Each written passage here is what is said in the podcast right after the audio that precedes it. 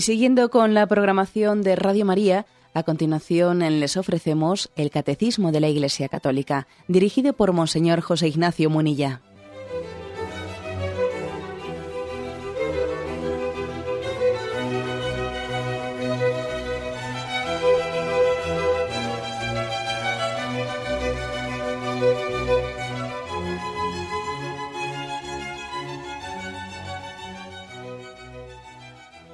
Cordial saludo a todos los oyentes de Radio María. Un día más, con la gracia del Señor, proseguimos el comentario del Catecismo de nuestra Madre la Iglesia. Eh, estamos en el punto 2767, comentando la oración del Padre Nuestro. Después de haber dicho el, el Catecismo que la oración del Padre Nuestro es el resumen de todo el Evangelio, que es el corazón de las Sagradas Escrituras, después de haberos explicado en qué sentido es oración del Señor, ahora se nos habla de que es oración de la Iglesia. Padre nuestro, oración de la Iglesia. Y comenzamos en este punto 2767. Dice, este don indisociable de las palabras del Señor y del Espíritu Santo, que les da vida en el corazón de los creyentes, ha sido recibido y vivido por la Iglesia desde los comienzos. Las primeras comunidades recitan la oración del Señor tres veces al día, en lugar de las 18 bendiciones de la piedad judía.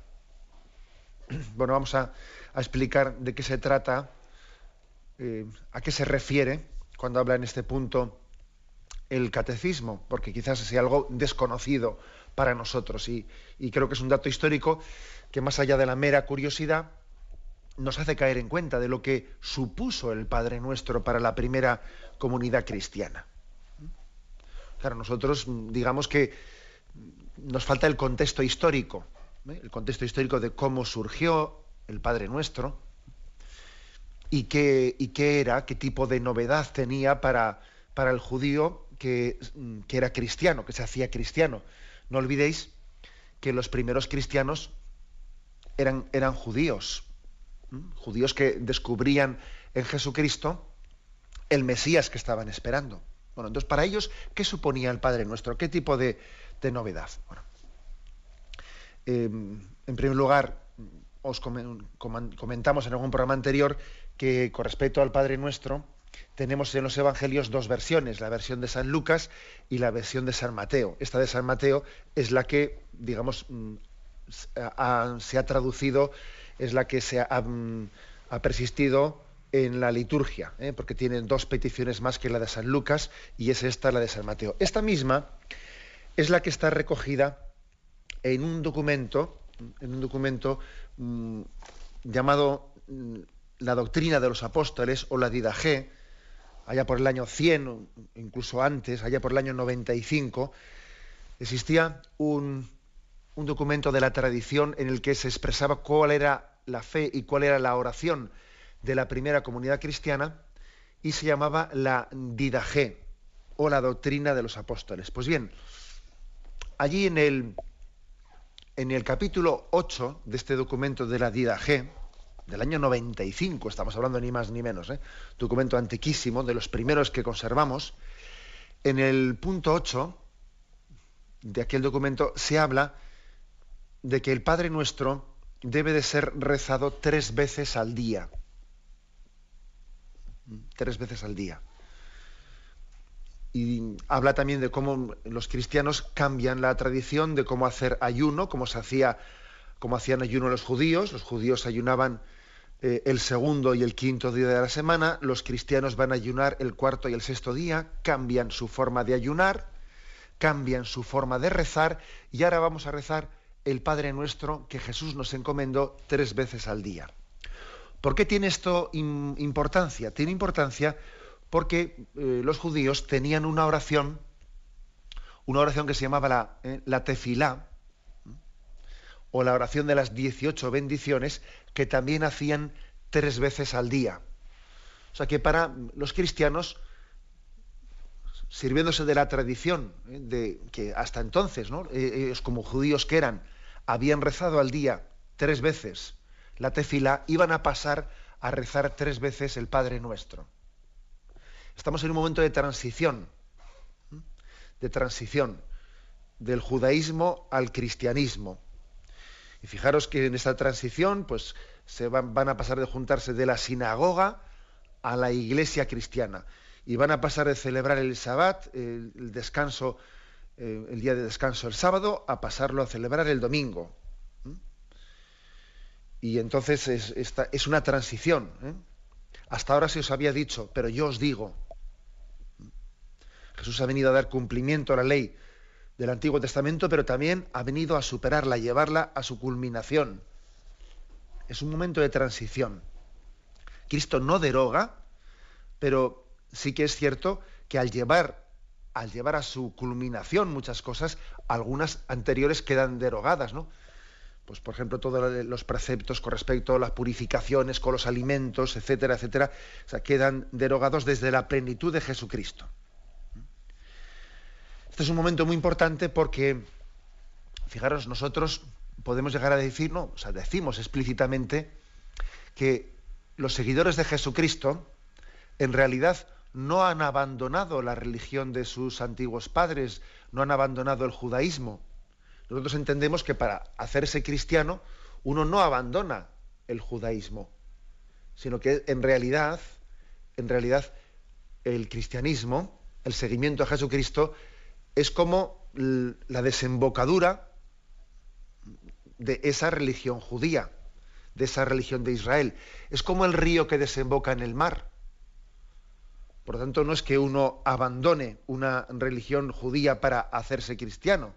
No, es que la religión judía está esperando, está expectante a que llegue ese Mesías anunciado, deseado, invocado, y finalmente cuando llega nos adherimos a él. Y eso no supone cambiar de religión, ¿no? Sino más bien, o sea, los judíos que ante la predicación de Jesucristo se adhieren a Cristo y se bautizan, no es que cambien de religión, ¿eh? sino que han descubierto el sentido último que su, religión judía venía a traerles.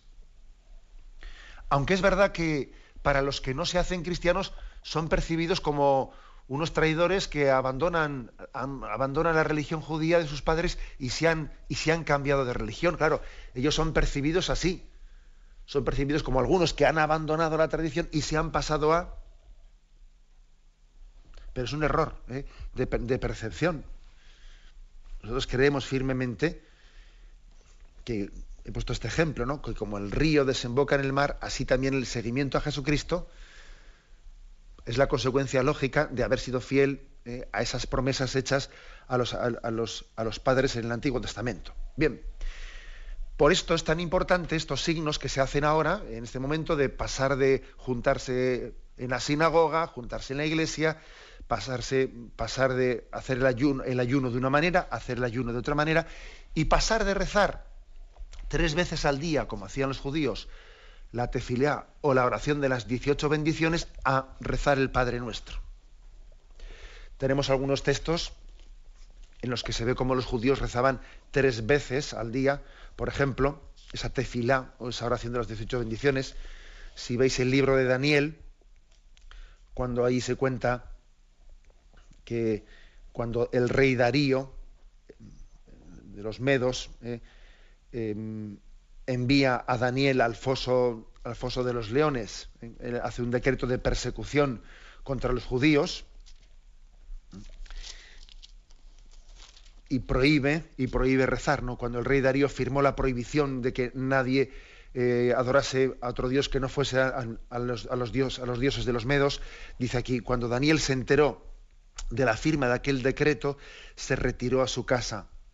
La habitación superior de la vivienda tenía las ventanas orientadas hacia Jerusalén. Daniel se recluía en ella tres veces al día y puesto de rodillas oraba y alababa a su Dios.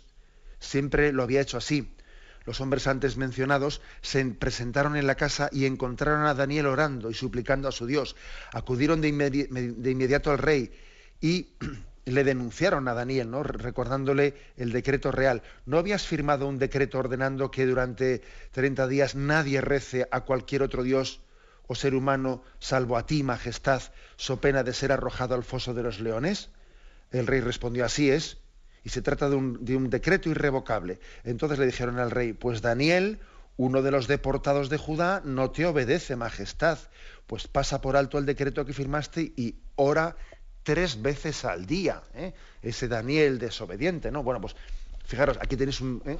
un, un, pasaje en el que se ve cómo los judíos hacían tres veces al día esa oración de la tefilá. Bueno, pues lo que, lo que es impresionante conocer, por eso digo que a nosotros nos falta el contexto histórico, lo que es impresionante conocer es que Jesucristo, en la oración del Padre Nuestro, recoge una gran parte una gran parte de las peticiones principales que los judíos rezaban en la tefilá. O sea, Jesucristo está dando cumplimiento al Antiguo Testamento. Jesucristo no está comenzando eh, pues una religión de cero, no, no, todo lo contrario, se está, insertando en todo lo que su Padre Dios había ido revelando poco a poco en el, Antiguo, Testamento. Luego la oración del Padre Nuestro, en contra de lo que alguno pues, podría pensar, o sea, Jesucristo no, no es que él la inventase partiendo de cero, no, no. Se sirvió en una gran parte de esa oración llamada las 18 bendiciones o la tefilá que hacían los judíos tres veces al día. Y vamos a ver algunas, algunas partes de esta, de tefilá. La verdad es que impresiona mucho ver cómo muchas expresiones del Padre Nuestro están tomadas de esta oración de los judíos.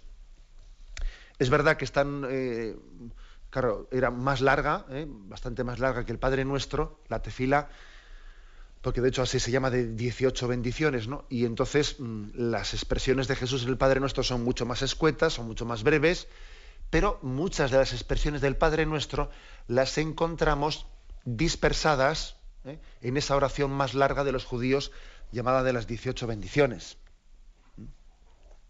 Por ejemplo, allí también se, habla de, del Padre nuestro, bendito tú Yahvé, nuestro Elohim, Elohim de nuestros padres, Elohim de Abraham, de Jacob, el grande, el poderoso, imponente, Elohim supremo, concede tus buenos favores a toda la creación, recuerda los méritos de los padres, trae la redención a los hijos de, de, sus hijos, por amor de tu nombre, Rey que ayudas, salvas y proteges. Es decir, también en esa oración eh, de los judíos se le llamaba a Dios Padre nuestro, aunque es verdad que se hacía toda una retaila de invocaciones y de expresiones distintas referidas a Dios. Jesús la resumió, la resumió todas diciendo Padre nuestro. Eh, también Jesús tiene la virtud, tiene la gran aportación de que en, su, en esa culminación de la revelación simplifica ¿no? de, en gran manera, ¿no? concentra, eh, nos ayuda a ir a lo esencial de, de, quién es Dios y dice Padre nuestro. También en, el, en esta oración de los judíos, de las 18 bendiciones, se habla de, mm, se, se pide santificado sea tu nombre. Se dice, tú eres santo y tu nombre es santo y los santos todos los días te alaban bendito seas tú, Yahvé, el santo. Fijaros cómo también de ahí Jesús nos introdujo, santificado sea tu nombre. Y también en estas 18 bendiciones se dice explícitamente, venga tu reino, sea hecha tu voluntad, en la tierra sea hecha en el cielo, danos hoy nuestro pan cotidiano, también se dice incluso, perdona nuestras faltas como nosotros perdonamos a los que cometen faltas contra nosotros. Y luego continúa diciendo, discúlpanos, Padre nuestro, porque hemos errado. Perdónanos, Rey nuestro, porque hemos pecado intencionadamente por tu perdón y disculpa. Se dice también, no nos lleves al poder de la prueba y guárdanos de todo mal. Más fiel es el Adonai que os perdón, más fiel es el Adonai que os confirmará y guardará del mal. Bueno, como veis, como veis es, impresionante ver ¿no? cómo, el Señor nos enseñó el Padre Nuestro, eh, sirviéndose de toda la revelación que en el Antiguo Testamento se había ido realizando eh, y, y, enseña una oración pues, de una manera mucho más escueta, parca. Él había dicho también, cuando oréis no digáis muchas palabras, sino decid las palabras esenciales, ¿no? Y este es el gran eh, servicio que nos presta Jesucristo.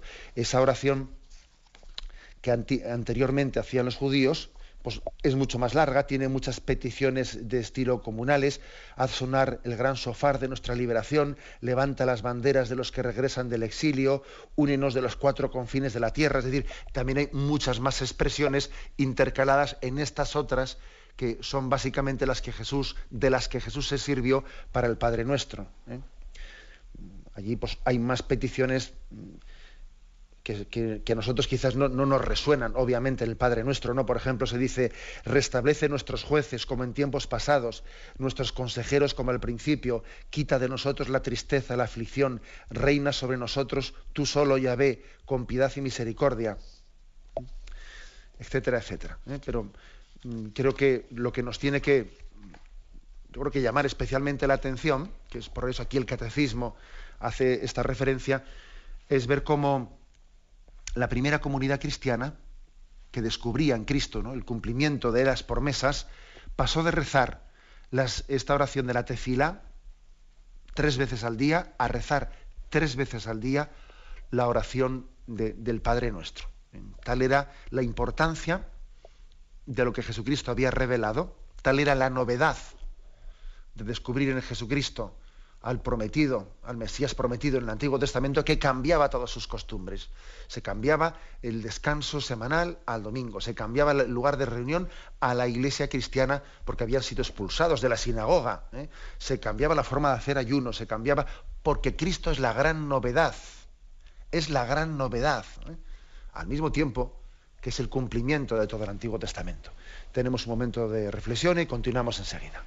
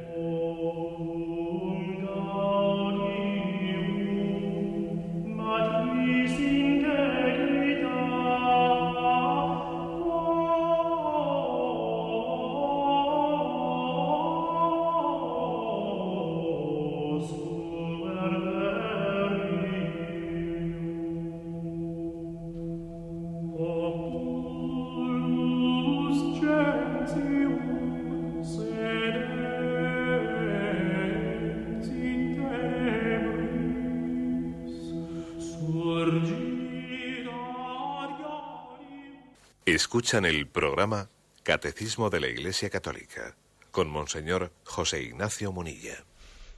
Continuamos con el punto 2768. Estamos explicando el apartado de eh, la oración del Padre Nuestro como oración de la Iglesia.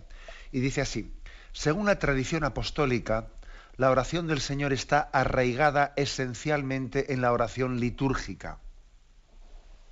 El Señor nos enseña a orar en común, por todos nuestros hermanos. Porque Él no dice, Padre mío, que estás en el cielo, sino Padre nuestro, a fin de que nuestra oración sea de una sola alma para todo el cuerpo de la Iglesia. En todas las tradiciones litúrgicas, la oración del Señor es parte integrante de las principales horas del oficio divino. Este carácter eclesial aparece con evidencia sobre todo en los tres sacramentos de la iniciación cristiana.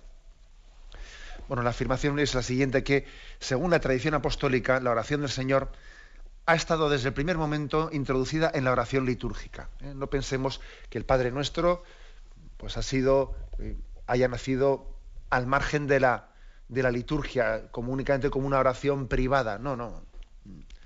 Ha sido recibida de mano de Jesucristo y se ha rezado con el Padre Nuestro tanto en la liturgia como en la oración personal y privada, ¿eh?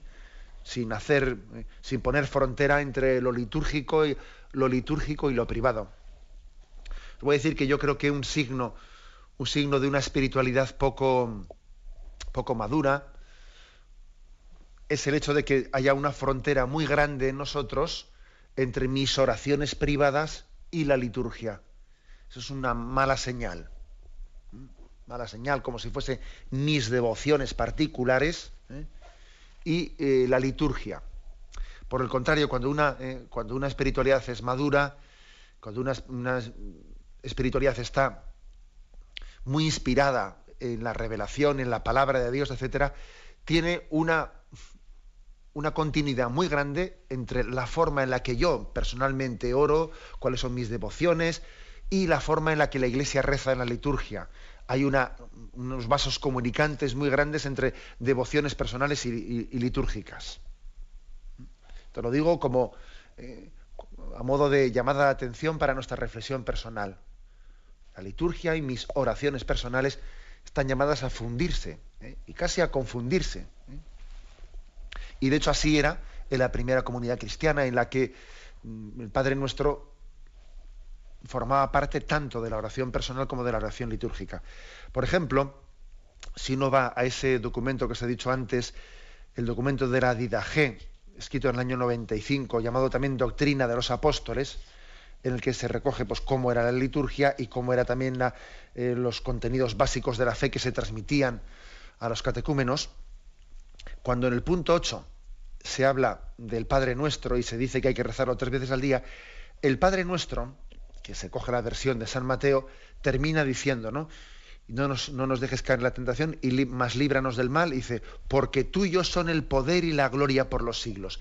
Es curioso que le han añadido eh, esta expresión al Padre Nuestro, porque tuyo son el poder y la gloria por los siglos, que es obvio que esta expresión que está añadida, está añadida en el entorno de, insertarla en la liturgia. ¿Eh? Esto nos suena a esas expresiones del Apocalipsis que son de tono litúrgico, tuyo son el poder y la gloria por los siglos de los siglos. Es, es la forma de insertar el Padre Nuestro en la liturgia. Bien, aquí viene una cita, una cita de San Juan Crisóstomo en la que explica un poco el porqué de esto, que no tiene desperdicio. Una cita muy interesante eh, para nuestra reflexión y para nuestro examen interior de cómo rezamos el Padre Nuestro y qué tipo de espiritualidad tenemos, si individualista o comunitaria. Dice así, el Señor nos enseña a orar en común por todos nuestros hermanos. Porque Él no dice, Padre mío que estás en el cielo, sino Padre nuestro, a fin de que nuestra oración sea de, una sola alma por todo el cuerpo de la Iglesia. El Señor nos enseña a orar en común por todos nuestros hermanos. Es una llamada de atención a veces a, al individualismo que tenemos en nosotros hasta el punto de que nos parece que los demás nos estorban para rezar. ¿eh?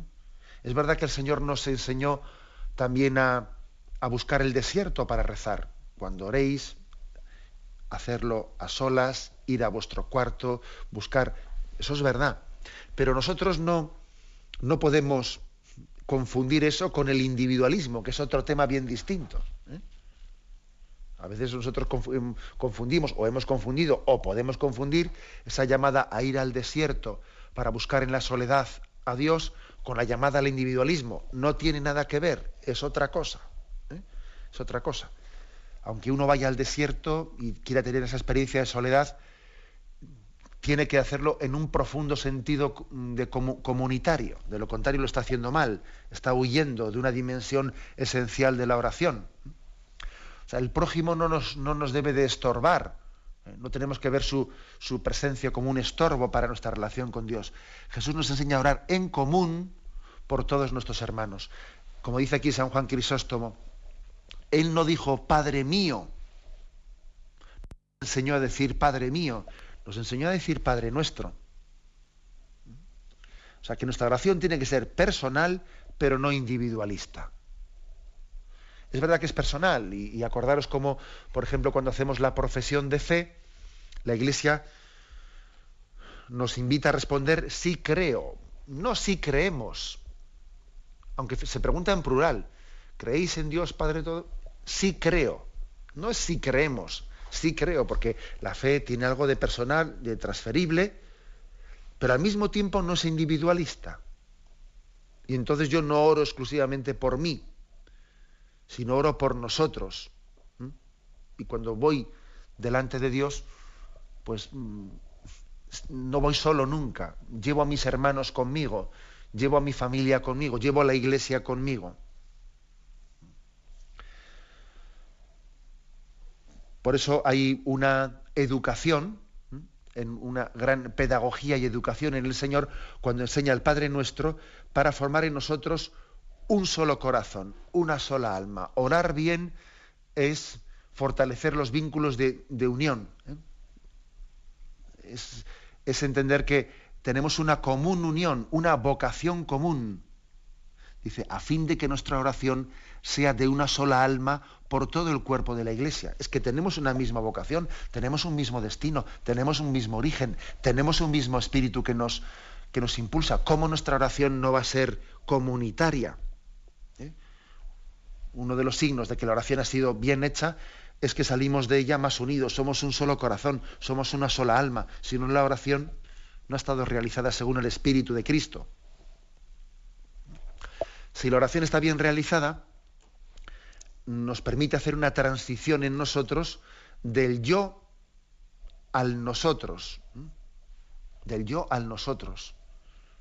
Que por cierto, al hombre carnal, al hombre carnal le cuesta dar ese paso, ¿no? Del yo al nosotros el niño eh, que su primera reacción primaria, la reacción, el impulso primario del niño, según aprende a hablar también, a los pocos meses, al añito, es yo, yo, yo, yo, mío, mío, mío. ¿eh? Eso es así.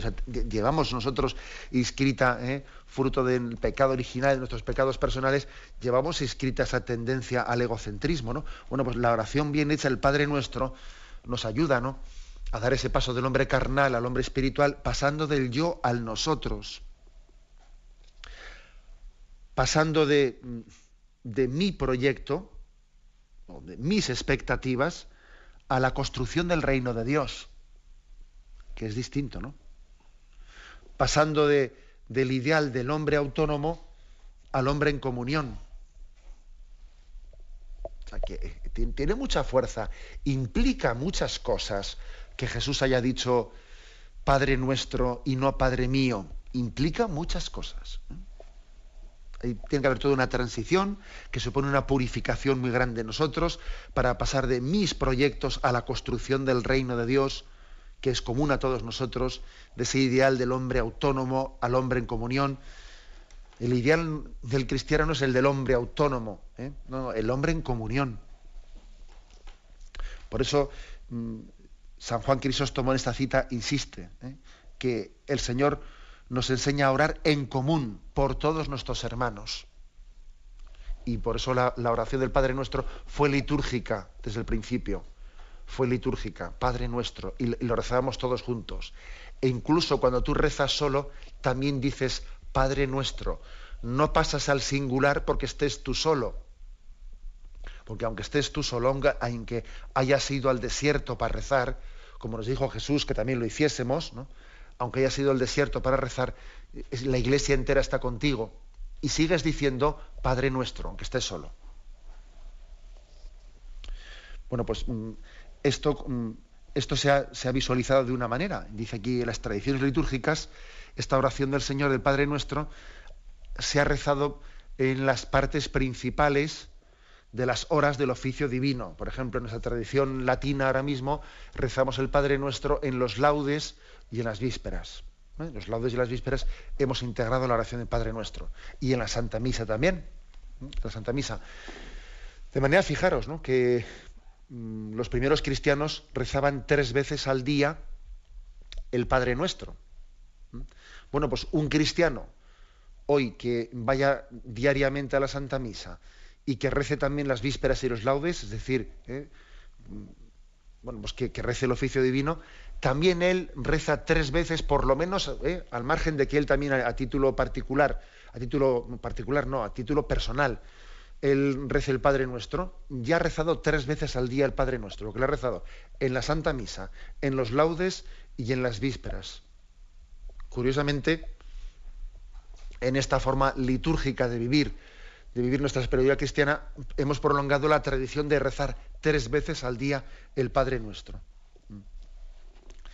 Y, luego, y dice también aquí que este carácter eclesial se expresa con mucha evidencia en los tres sacramentos de la iniciación cristiana, bautismo, confirmación y Eucaristía. Pero esto lo explicaremos en la siguiente intervención. Ahora tenemos un momento de silencio.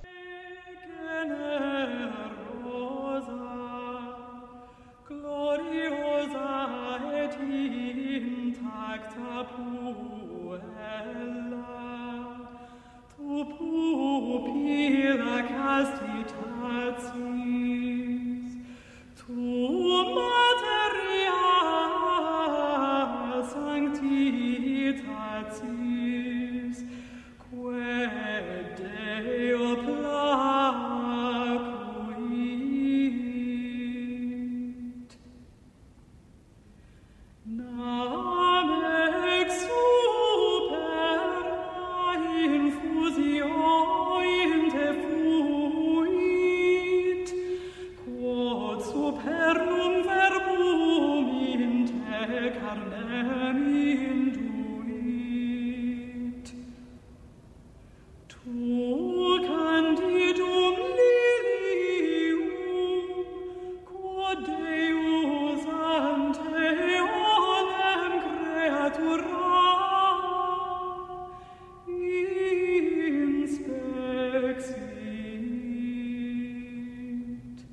Continuamos en esta edición del Catecismo, en la que hablamos del Padre Nuestro como oración de la Iglesia. Pasamos al punto 2769.